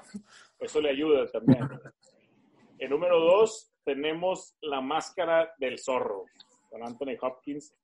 En algún momento, en algún momento fue un candidato a, a programa de La Máscara del Zorro por- porque estaba padre el cast. Anthony Hopkins, Catherine Zeta-Jones y Antonio Banderas estaba padre para ese programa. sí, está bueno. Yo pienso en él. O sea, no sé si soy yo nomás o qué onda, pero yo me dicen Antonio Banderas y yo pienso en el zorro 100%. Sí, pues es que aparte por Sí, yo también me pasa lo mismo. Sí, por es que yo, a mí, en mi caso en particular, y creo que fue la que más unos tuvo, incluyéndome a mí, yo, yo pienso en Antonio Banderas y pienso en Desperado, que fue la número uno. Pero sí, pues están ahí más o menos de la mano, ¿no? Digo, Desperado y La Máscara del Zorro estuvieron por cuatro puntos la diferencia entre una y la otra. La, la diferencia es que la del zorro es como más hollywoodesca, más taquillera, entonces mucho más gente la, la conoce, por así decirlo. La- la Pero sí, Zorro- Desperado también. La del Zorro el otro día estábamos platicando, no, no, no, se me hace hasta raro que no hayan hecho un reboot, ¿no? O sea, como que ya es tiempo, ya toca, la historia está bien padre, pudieron hacer una versión nueva, podían meterle muchas cosas diferentes, otras versiones, tipo Batman, o sea, digo, no- obviamente no es Batman, pero pueden hacer varias, varias versiones, este, no sé qué opinan, de, de- más, podría ser, Antonio La música es muy buena, es de James Horner. podría ser Antonio Banderas el papel, el papel de Anthony Hopkins de ahorita, ¿verdad? o sea, ya como, como vamos. Este, Ya viejito. Y la número uno, pues Desperado con Salma Hayek, ¿verdad? Es- Esa es, como la versión original de Once Upon a Time in México, que cuando, cuando la piensas, pues sí está exa- exageradísima, ¿no? Desperado, o sea, es una película, hasta parece de comedia, ¿no? Cuando se avienta a decir que... la- Y sale, en Desperado sale eh, Quentin Tarantino, ¿no? Que sale en, en, Sí. en el, en el bar, sa- sale Contando el chiste. en el contando el peor chiste sí, del es mundo, ¿no? Oye, contándoselo a, a este Chich, ¿no? O- o- Chich, chich. el de Chich Sí. and Chong. Sí, Sí, y sale, y sale Steve Buscemi también, que es otro que... también. Sí. Vamos a tener que hacer un programa de las 5. Steve Buscemi va a estar complicadísimo. No tiene tantas películas que sean como de él, pero sus personajes sí tienen muchísimos muy divertidos. Bueno, pues ese fue las 5 de Antonio Banderas, un poco más sencillo, más rápido. Tenemos que pasar para el platillo final, pero bueno, hay No, no, palomita no, no, dorada. espérate, espérate, espérate. Aquí hay paloma dorada. Hay una paloma dorada. ay, déjame, doy, déjame doy las 5 nada más antes de Por que favor. tu paloma dorada. Desperado número 1, La Máscara del Zorro número 2, Dolor y Gloria número 3, Filadelfia número 4 y Entrevista con el Vampiro número 5. Javi, adelante. Pues mira, voy a, con la pena, voy a quitar mi película favorita durante mucho tiempo y vamos a poner a Los Trece Guerreros en el número 5 y la pondría en el número 1 si se pudiera la Paloma Dorada y bajaría este, la de Desperado al número 5. Pero bueno, no se puede, entonces queda 13 Guerreros en el número 5. Y bajaste Entrevista con el Vampiro, ¿verdad? La quitamos. Sí. Perfecto. Bueno, las nuevas cinco películas que tienes que ver de Antonio Banderas, The 13 Warrior, Philadelphia, Pain and Glory, The Mask of Sorrow y Desperado. Recuerden, para el siguiente programa, todos hay que ver la de 13 Warrior. Con gusto, la vuelvo a ver. Pasamos, Y Once Upon a Time in Hollywood, porque también fue palomita dorada. Claro. pasamos Ok. a cerrar. Uy, salud. Salud. Pasamos a cerrar con, la, con, el- con, con broche de oro el programa con Tom Cruise. Échanos los datos, Javi. Thomas Matt Potter, o no sé cómo se podrá decir de forma... ¿Sí? ¿Así se llama? Thomas Sí, Thomas Cruise Mapother the Fourth. Wow. Y, y, y, este, de hecho, su, uno de sus primos este, también sale en, es de, Hollywood, pero no, ahorita no sé cómo se llama. Pero bueno, solo realiza películas de acción, vive literal como un action figure, eh, rescató a una señora de un accidente de auto, la llevó al hospital, la señora no tenía insurance seguro y le pagó el seguro. Per- eh, estaba en Londres caminando por un callejón y vio a unos asaltantes que le robaban dinero a una señora, los persiguió, los golpeó, los entregó a la policía. Este, Tom Cruise en la película de Tropic Thunder, que es una joya, le sugirió a Ben Stiller que hiciera el personaje de Les Grossman, el productor de cine. Y eh, cuando le sugirió eso a Ben Stiller, Ben Stiller dijo, perfecto, pero tú lo vas a interpretar. Los, los lentes Ray-Ban en Risky Business y en Top Gun los popularizó él. Él es la marca, es, es la, la persona ideal para hacer ese tipo de, de- de branding, ¿no? De lentes.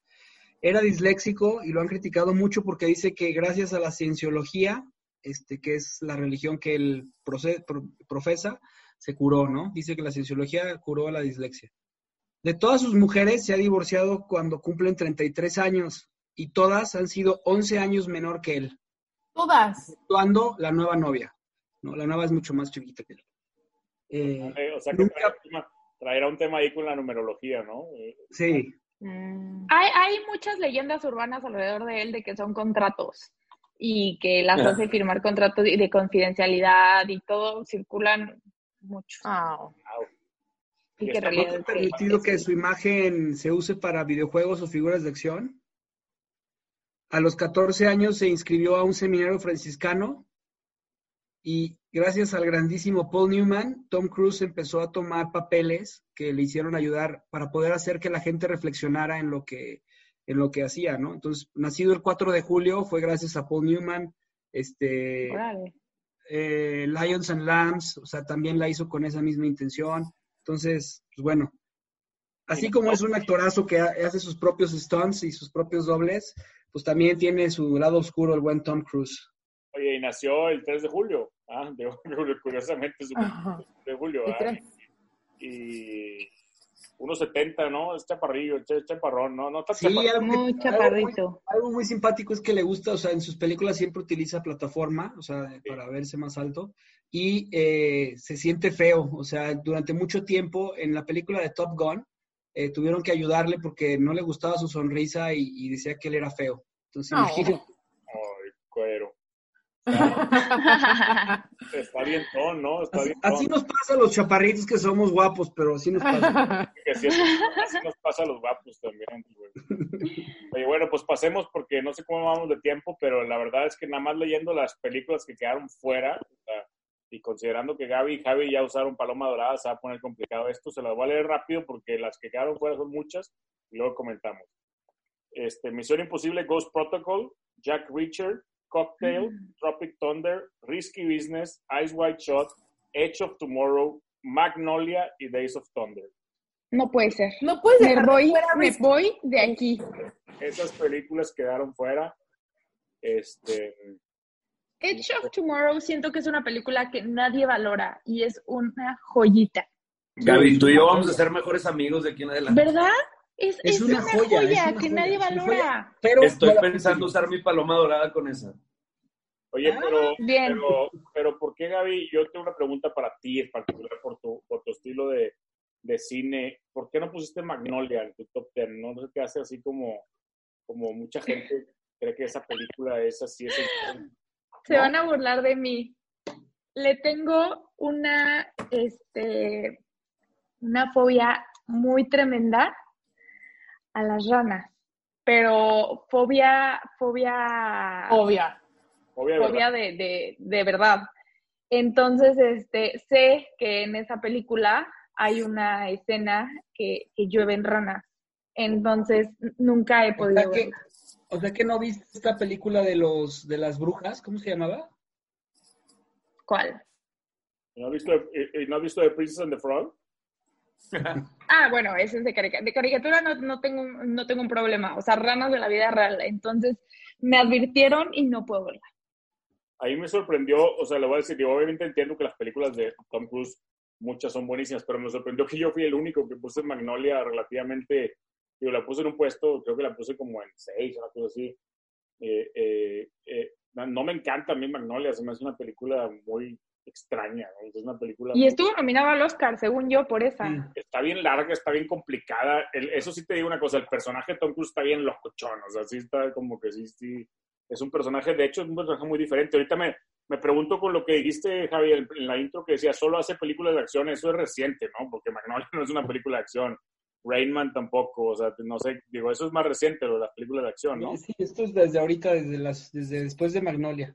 Ya, sí, Yo creo. Ice White, Ice White Shot tiene otras, ¿no? Entonces, bueno, Ice White Shot... Jerry Maguire no es tan de acción. No, no, tampoco cero de acción, no, bueno, pero es más vieja. Entonces, bueno, es por las que quedaron fuera. Tropic Thunder la mencioné porque le voy a decir una cosa, digo, nadie puso Tropic Thunder en su ranking, nadie de los que votaron, y uno de los, de los que votaron lo puso número uno.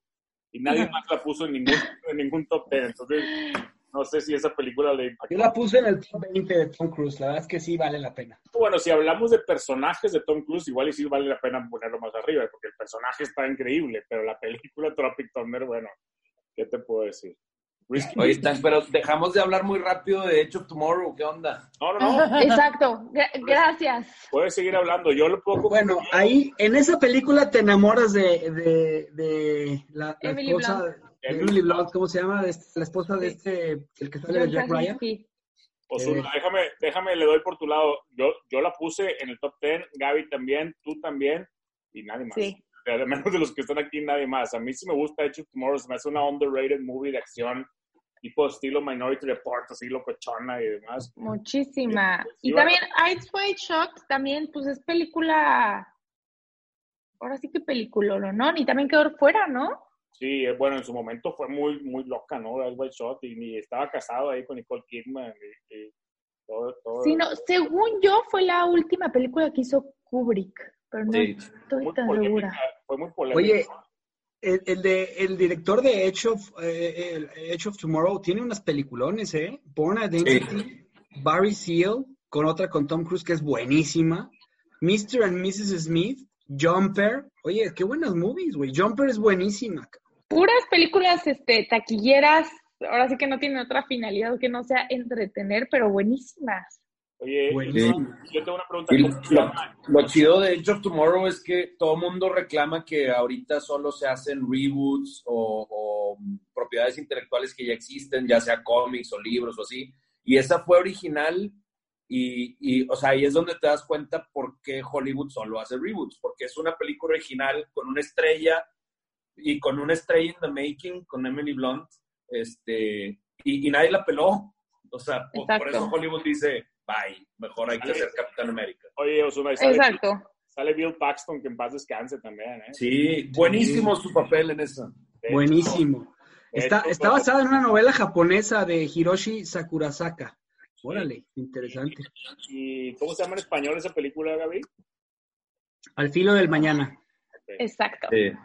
El director, fíjate, el director de esta película hizo también la American Made, que también sale Tom Cruise, la del piloto este. De, Muy buena Sí, también. Barry, Barry Seal. Barry Seal, Sí. Nadie la puso, ¿eh? A mí, esa sí, nadie la puso en el top 10, pero bueno. Oye, esa película es impresionante, cómo guarda el dinero en, en, en todos lados. En todos lados. Todos Ay, que, ¿qué es esto? Y se, o sea, es súper real. Aparte, la verdad, entretiene muchísimo. Esa película es súper entretenida, la de American Made. O sea, y, y, y, y creo que va de la mano de lo mismo que hizo Zuna. O sea, es una película nueva, diferente, es otro estilo y muy entretenida. Pero bueno, vamos con el top 10 de Tom Cruise. En número 10 tenemos Collateral. Collateral con Jamie Foxx. Una película, sí, esa sí es una película 100% de acción, ¿no, Javi? Eso sí. Totalmente de acción y aparte con, con, con Jamie Foxx, este, es una, a mí, a mí ahí la, hace, la hace de, pues es un- de malo, muy buena película. Sí, es la que trae, tiene el pelo blanco, ¿no? Y el director es Michael Mann, que es el director de Hits, también película. ¿no? De Hits y de Miami Vice y de El número Public nueve. Enemies. En número 9 pongo mea culpa porque cuando hice la lista se me pasó por alguna razón esta película y digo, yo sí la incluí en mi top 10 y mucha gente la incluyó en el top 10 aunque no venía en la lista, que es Minority Report de Steven Spielberg. Yo lo puse en el 4. Muy buena. No sé por qué en algún momento, o sea, no sé por qué no, cuando hicimos, cuando hice la lista no la puse y luego, digo, mucha gente se dio cuenta y la- yo no sé si hubiera salido más arriba, si hubiera estado en la lista, pero de todas maneras tuvo muy buenos puntajes.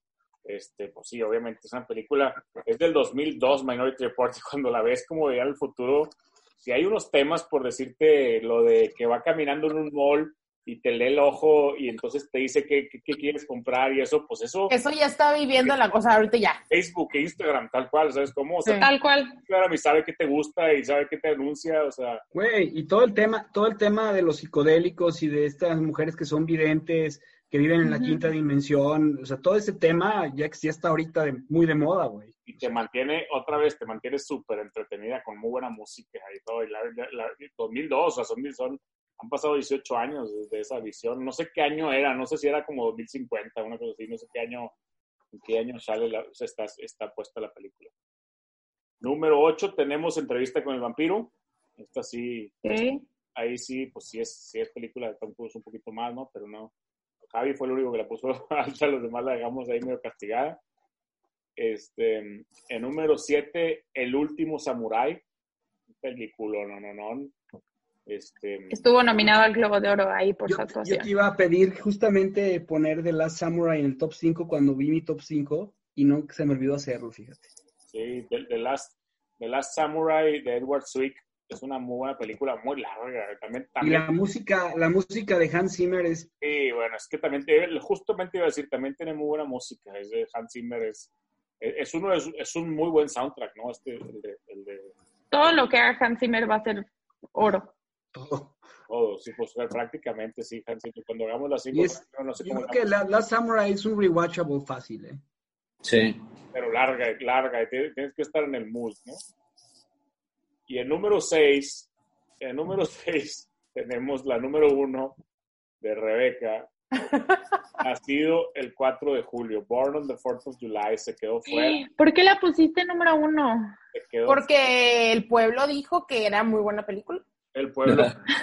Oye, El no, pueblo dijo. y es una muy buena película. Yo sí la veo de repente Sí. rankings de Tom Cruise y está en top 3, fácil, o top 2. No sé si el 1, pero sí. Creo que sí encontré por ahí un ranking en donde la ponían número 1. Pues por todo el O sea, a lo mejor no es como la película que piensas en él, ni su película como que más popular, ni nada. Pero Pero el personaje sí, sí, es, pues, Ujú. sí es buenísimo. Y como toca el tema de la guerra y los veteranos y... No, y su actuación. Estrés es buenísima. postraumático. Sí, sí, Oye, es muy buena. yo- yo ahí, ahí tengo una duda. ¿The 4th of July salió que Forrest Gump?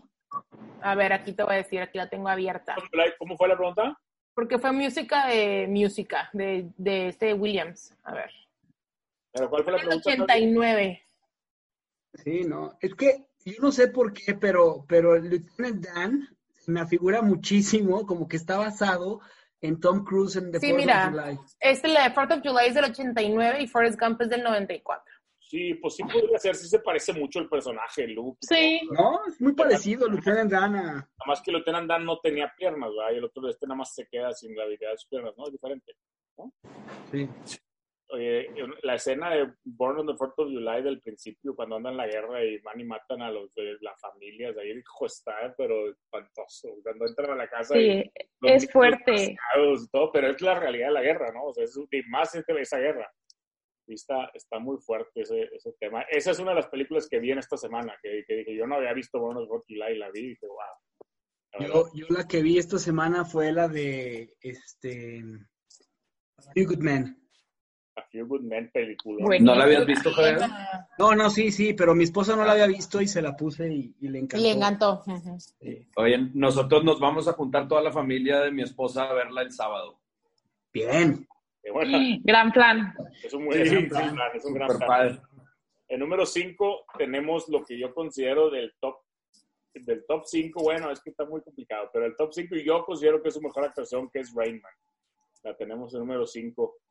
Este, Pero de Tom Cruise, mejor actuación de Tom Cruise, para mí se me hace mejor actuación de 4th of July, por ejemplo. pues es que esa actuación de Rain Man, para mí la, la, la puedo, la puedo poner a competir con Jerry Maguire a lo mejor, pero esa actuación del personaje chiflado con el hermano que luego se da cuenta que es su hermano y autista y toda la película para mí se la roba, se la roba, no, no se la roba, pues que el personaje de Austin Hoffman está bien complicado, ¿sabes? O sea, pero, pero, pero sí, o sea, esa pareja eh, está buenísima, la pareja de Raymond.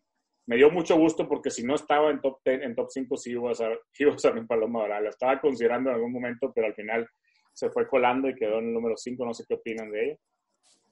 Creo que salió también en la 5 de Dustin Hoffman, ¿no? Sí. Este, Es que yo, por ejemplo, esa, esa no la pienso tanto de Tom Cruise, o más bien al revés. O sea, pienso en Tom Cruise y no es una película que se me viene a la cabeza de- automáticamente de él. Lo veo más en otro tipo de papeles. sí, Por eso yo no la puse. Ajá. De hecho, el de Dustin Hoffman fue la número 1, Raymond. Exacto. Pero que Pero sí es no- la actuación de. Teníamos otro ranking y otro, otra metodología, pero seguramente quedaría todavía número uno ya con Dustin Hoffman, si no es que número dos. En número cuatro tenemos la película que va a hacer Pedro Osuna con toda su familia política, A Few Good Men. La tenemos en número cuatro. Este, pues, Buenísima. Jack Nicholson, Tom Cruise, Demi Moore. La verdad es Qué que guapa sale ahí Demi Moore, ¿eh? sí, y qué buen personaje también el de Demi Moore, la, la- la abogada esta, el estudiante, o no sé por qué era. Era como No, abogada, abogada. abogado, ¿no? Oye, eso, eh, para hablar tantillo de Aaron Sorkin, yo creo que, digo, obviamente están Tarantino y, o sea, como estos auteurs que, escriben y, y dirigen sus películas, pero fuera de ellos, Aaron Sorkin es mi guionista favorito. Me encantan sus películas, me encanta como la musicalidad de los diálogos. Es impresionante, o sea, cómo ti- tienen ritmo y tienen, ya ves que los actores dicen que si vas a actuar en una película de Aaron Sorkin, no hay improvisaciones. Te vas a aprender el diálogo tal cual como él lo escribió y así lo vas a decir, porque todo está pensado así como Qué el espectáculo. ritmo con el que hablan y todo. Y fue, Y- fue la fue primera película primera que hizo. Sí. ¿Cómo, perdón? Fue la primera que hizo esa.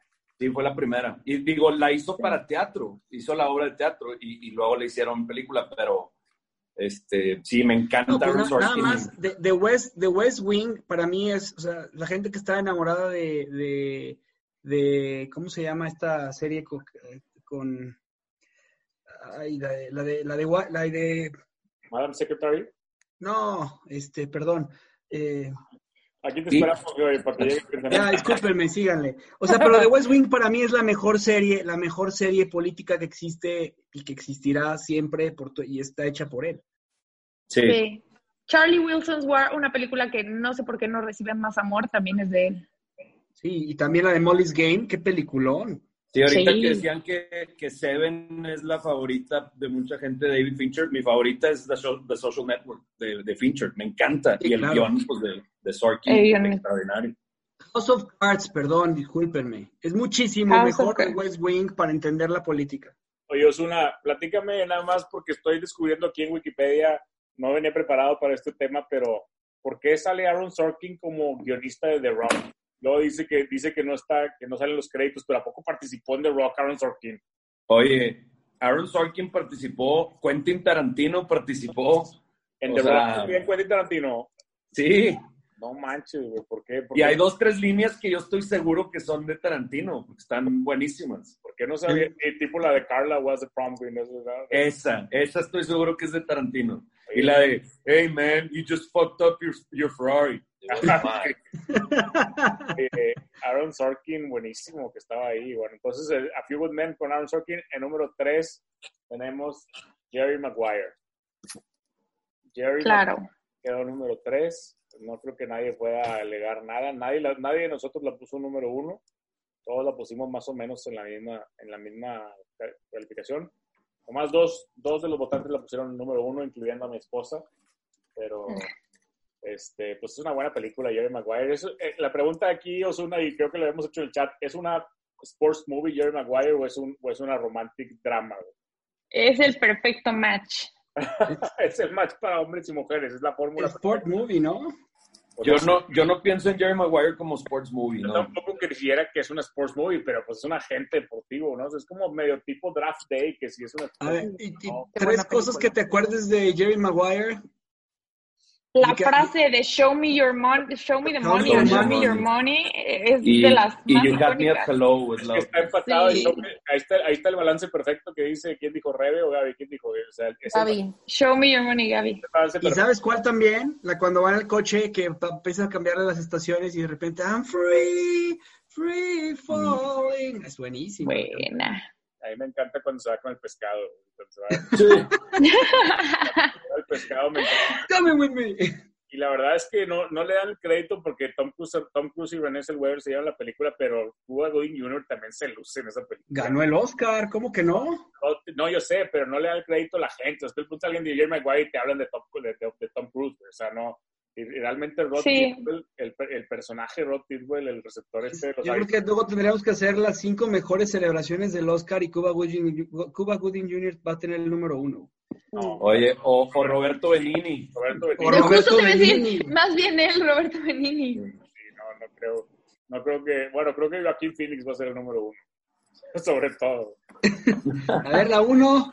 La número dos y la número uno. Fíjate que la número uno tuvo una, dos, tres, cuatro, cinco, seis, número uno, incluyendo a todos los de este podcast, menos a Rebe y Osuna, que fue Top Gun.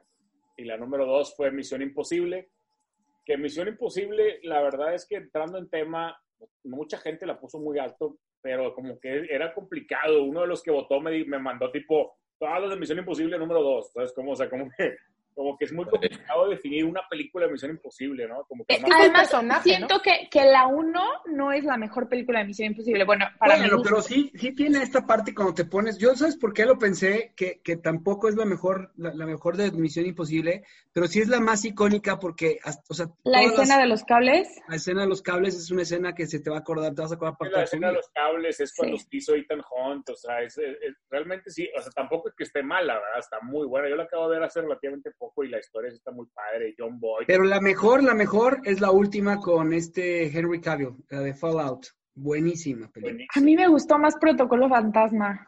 Ah, también, muy bueno. Es el, es el punto. Eh, Es la de la de la torre que escala la torre por fuera, ¿no? Y la de Sí. Dubái.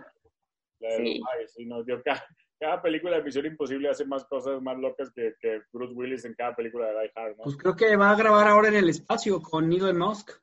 Y, y también, Wow. y también es Misión Imposible, ¿o no? No sé si va a ser Misión, pero parece ser que sí. No sé. Oigan, ¿y qué opinan de que este año, bueno, quién sabe si este año o el próximo se estrena Top Gun 2? Pues yo creo que el próximo Nice. es, es, es, es un tema complejo. Pero ustedes como fans, digo, yo soy muy fan, ¿la esperan o realmente creen que es una, una película que no deberían de tocar? Yo creo que no la No, deberían sí, tocar. yo creo que sí. Yo, yo creo que no la deberían tocar, mi opinión, pero porque esas películas, no sé, pasa, digo, no, la comparación es muy tonta, pero pasa como Dumb and Dumber. Pasó tanto tiempo que volvieron a hacer la película con los mismos personajes y no, ya no, ya no pegó. Ahora viene Bill and Ted's con un tema similar, ¿no? O sea, digo, Bill and Ted's, no, digo, yo nunca he sido fan de Bill and Ted's la 1, pero, pero bueno, Top Gun es una película seria, no es una película de comedia. Yo la dejaría como está, yo no le movería. Pero yo, por lo poco que vi el tráiler, ese tipo de películas no me gusta ver tanto el trailer, pero como que va a ser un como pas- passing of the torch, ¿no? Como que Maverick va a ser el, el- Sí, Maverick es el hijo de, de, de Sí. su amigo, pues. o sea, como que va a ser así como más del, del joven, ¿no? No sé, yo creo que va a estar muy buena, se ve bastante buena y muy entretenida. No sé, pues no creo que le llegue, obviamente. El director es bueno, Oblivion también la hizo con él. Tron, a mí sí me gustó la última de Tron. A mí buena. también. Aparte, Tom Cruise no se arriesgaría a hacer una película de ese tipo mala, ¿sabes? O sea, esa tiene que estar buena. No estoy, digo, no estoy tan de acuerdo. Yo hubiera preferido que hicieran Top Gun 2, no sé, cinco años después, no, no 20 años después. Pero, No, yo el- estoy muy emocionada y yo quiero verla, pero quería escuchar su opinión. No, y, y- y el, el- el reparto está cañón, ¿eh? Jennifer Connelly, Mills Taylor, que es un actorazo, John Hamm, Val Kilmer, que por cierto tuvo cáncer de garganta, Val Kilmer. Que por cierto, Val Kilmer también sale en la 1 y es el malo. ¿ah? Sí, Iceman. Iceman. La verdad es que pues, Top Gun, que ni hemos dado tiempo para hablar de Top Gun, eh, es, es un película, no, no, no. Sale Tim Robbins en Top Gun, ¿sabías ese dato, Javi? Sí. Tim Robbins Sí, es Merlin, no, Merlin, no, no sé cómo se llamaba, uno de los personajes extras ahí de... de- Sí. y este... Y, y- y- y sale Meg Ryan, güey, que, que, que, que me acuerdo que hace poquito la vi y dije, wow, qué guapa mujer, cabrón. Sí, sale Meg Ryan también. Este, la verdad es que, digo, sale este, ¿cómo, cómo se llama? El, el que sale, el que le hace de Gus, salía en ER también, ¿no? En esta, eh, Anthony, no sé cómo se llama, el, el que- el que se muere, ¿verdad? el, el, el copiloto. No me Ah, acuerdo. el mejor amigo, este, Sí, sí, sí, Anthony Edwards se llama. Anthony Edward Goose. Gus. Tim Robbins, si era Merlin, fíjate, sí le, atiné. Meg Ryan sale y Kelly McGillis, la, la, la, la novia, ¿no? Kelly McGillis ahorita en la actualidad está muy, muy diferente. ¿eh? No sé cómo le van a hacer. a- ese- No, pues pusieron a, la- pusieron a la guapísima Jennifer Connelly. Sí, Jennifer Connelly está muy guapa en A Beautiful Mind, no manches. Este, no, pues bueno, pues Oigan, ¿se, se saben el dato ese de que, de que Top, a Top Gun le, la hacen responsable de dos cosas bien importantes? Una, ¿De qué? dicen que fue la que disparó la venta de home video, que antes de eso realmente no era así como la cultura de comprar el VHS o el beta o lo que fuera. Este, antes de Top Gun no era, Oh, wow. no era así como muy buscado comprar las películas. Y la, otro, la otra es que la, el reclutamiento de la Fuerza Aérea de Estados Unidos se disparó cañón después de la película. La Sí, lo creo. wow. De hecho, hay un, hay un este. Eso hay un fue bueno, ¿no? O sea, Sí, claro, hay un video en YouTube que eh, eh, con todo lo del trailer que salió, que sale un piloto diciendo, a ver, yo soy piloto de la Fuerza Aérea porque yo vi la película de Top Gun. Les No voy a decir manches. qué sí es cierto, qué no es cierto del trailer, qué se puede hacer, qué no se puede hacer, si Tom Cruise piloteó o no piloteó. Está muy interesante. ahorita que, Wow. ahorita que dices, ahorita que dices eso, me acordé de un tema de Armageddon que dijeron en, en el capítulo de, de los rewatchables que lo mencionamos en el capítulo de Armageddon también, pero nos faltó mencionar eso, que el, el, el video de todo lo que hacen los astronautas en la Armageddon se lo ponen a los astronautas de la NASA para que vean como tú sí lo dijiste, Sí Sí, lo dijeron. 168, 168 errores. sí lo dijiste, ¿verdad? Eso me dio mucha risa. Pues, yo creo que en Top Gun también debe ser cosas así, ¿no? De, de ese estilo. Pues la, la importancia de- cultural del cine, ¿no? Y la influencia que, que hacen. Sí. Cañón. Y no está Y por eso no hay que ver películas de narcos. Y Oye, y una, cosa, y una cosa bien padre también de Top Gun que no hemos mencionado es que sale Hot Shots, ¿no? Que también es un peliculón, ¿no? Y Sí. Hot Shots nace gracias a Top Gun, o sea, es realmente una burla de, de- de esta película de Charlie Sheen, buenísima, ¿no? Hot Shots Ya, no, 1, ya ni me acordaba de esa película. claro, Hot Shots 1 es una burla, es una burla tal cual de Top Gun, o sea, todo Lyon se burlaron de todo. de- de- eh, no, yo como que dejaron de hacer esas películas en donde se burlaban de una película en particular, ¿no? En su momento, y luego Hot Shots 2 es más como de Rambo, ¿no? Fíjate nada más, un dato, datos curiosos, Tony Scott fue despedido tres veces durante el rodaje. Neta. Sí. Órale. Judas Priest iba a hacer la música y mejor se fueron por Giorgio Moroder. Este, el premio de Top Gun ya no existe hoy en día. Existía en esa época, pero lo eliminaron después de la película, güey. Las solicitudes de la Armada incrementaron 500% más.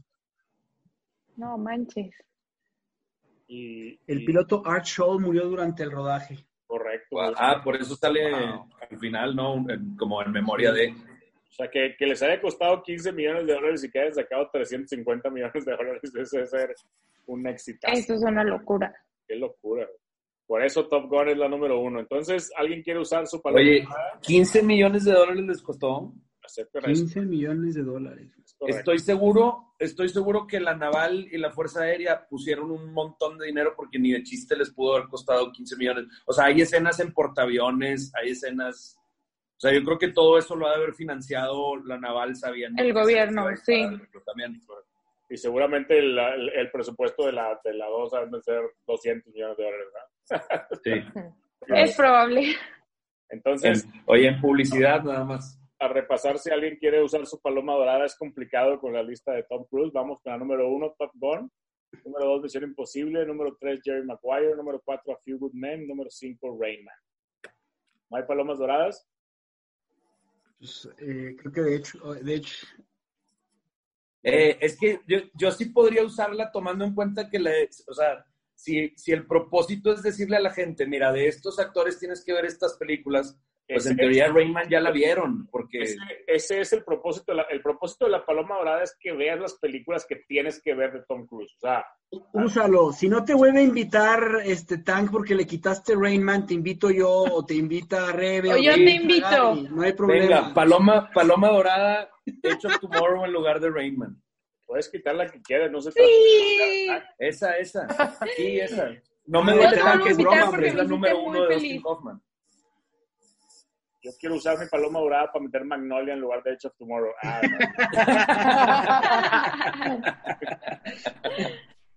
que, que no, no está tan, tan alejado de la realidad, ¿eh? Y además porque Gaby le tiene miedo a las ranas, pero estoy seguro que Magnolia era. Aparte me sorprenderías que tú pusieras Magnolia, güey, cuando tu- todas tus películas de acción y así son los que no te- Exacto, exacto. No, no, por lo mismo jamás pondría Magnolia. Ahí debería estar Magnolia, pero jamás la pondría yo. O sea, si es una película que tiene todo el tipo de, de, de, de alguien, de alguien más, no, no, no mío. Pero bueno, entonces, Pero igual, igual no es el principal Cruise, ¿no? No. oye, bueno, entonces cuando se burlen de nosotros ahí en redes porque salió Edge of Tomorrow número 5, podemos culpar ahí a Osuna. Échenme la culpa. Quedó Top Gun número uno, Misión Imposible número dos, Jerry Maguire número tres, A Few Good Men número cuatro y Edge of Tomorrow número Me cinco. gusta, está bien. Me Sí, pero que encanta. si, van, si van a criticar, que primero la vean. Y luego critiquen. Porque Sí, estoy claro. seguro que si la vieron, no van a criticar. Oh, correcto. Exactamente. Sí, Películas a ver la próxima semana, Edge of Tomorrow, Once 13 Upon a Warriors. Time y 13 Warriors. Así es. Y nos vemos. Gracias, Osuna, por estar. Estuvo muy, muy buena, muy amena tu participación. Te esperamos verte pronto, otra vez aquí en las 5. Mándenos sus mensajes por Instagram, arroba las 5 podcast. Osuna, ¿alguna otra palabra que quieras dar? Sí, eh, felicitarlos porque la verdad soy bien malinche. Yo eh, escucho puros podcasts en inglés. Y no nada más porque estén en el chat y sean mis amigos. La verdad está bien padre el podcast, lo disfruto mucho y me río y todo. Y luego en el otro que mencionaste, que tú y yo fuimos los únicos que pusimos The Town como número uno de, de ¿cómo se llama? De Ben Affleck, le puse pausa y celebré. Y yo, "Ah, entonces, no, entonces, muchas felicidades. La neta, me gusta mucho, mucho el podcast y, y estoy muy contento de haber podido participar con ustedes. Del, del cerebro de Tank, por eso, gracias, Gracias. Tank. Sí, muchas gracias. Es un honor que nos digan ese tipo de cosas. La gente que nos lo dice también por, por mensaje en Instagram, nos lo apreciamos mucho y obviamente esperamos tenerlos pronto todos por aquí. Que, que, que bueno que les haya gustado. Nos vemos la próxima semana. Creo que Armando viene de vuelta. Tenemos un capítulo que se llama Batman 1989, Jack Nicholson, Michael Keaton y Tim Burton. Entramos, seguimos con el tema de los directores para que vayan planeando, para que vayan viendo. Nos vemos. No sé si quieren alguna- agregar alguna otra cosa. Nada, gracias a todos. gracias. Descanse. Corte.